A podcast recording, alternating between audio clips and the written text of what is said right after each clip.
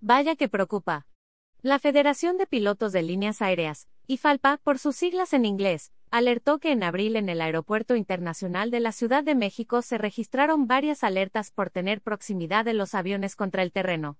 La Federación recuerda que hay muchos movimientos en México, desde la nueva operación del Aeropuerto Internacional Felipe Ángeles, hasta la saturación del aeropuerto capitalino y la reorganización del espacio aéreo.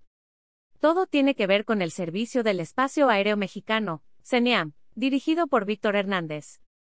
Las alertas no solo las emitieron los pilotos internacionales. También, la Asociación de Transporte Aéreo Internacional, IATA, envió el 3 de mayo una carta al CENEAM, advirtiendo los riesgos de seguridad operacional.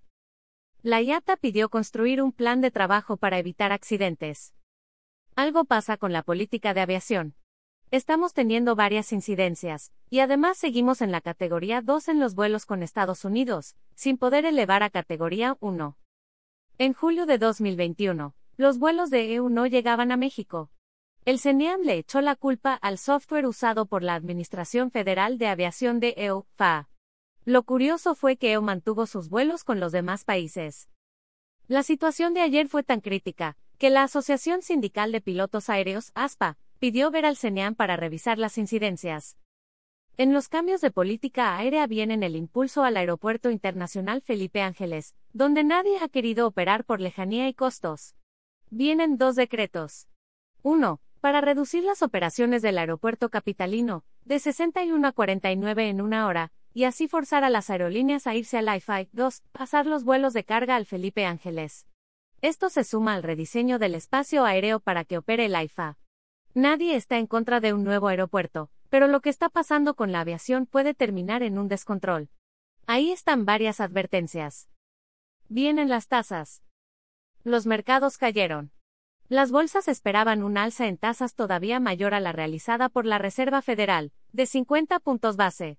Al principio lo vieron con tranquilidad, pero luego notaron que vienen más alzas en tasas porque la inflación sigue elevada. El Dow Jones cayó menos 3.12%, el Standard Poor's 500 cayó menos 3.56%, el Nasdaq Composite se derrumbó menos 4.99%.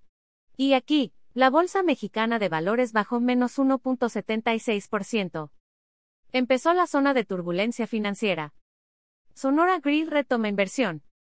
Sonora Grill, encabezado por Ricardo Añorbe, retoma su crecimiento para 2022, el cual había estado detenido con la pandemia. Va a abrir 14 nuevos restaurantes este año, incluso animándose a un nuevo concepto de comida mediterránea.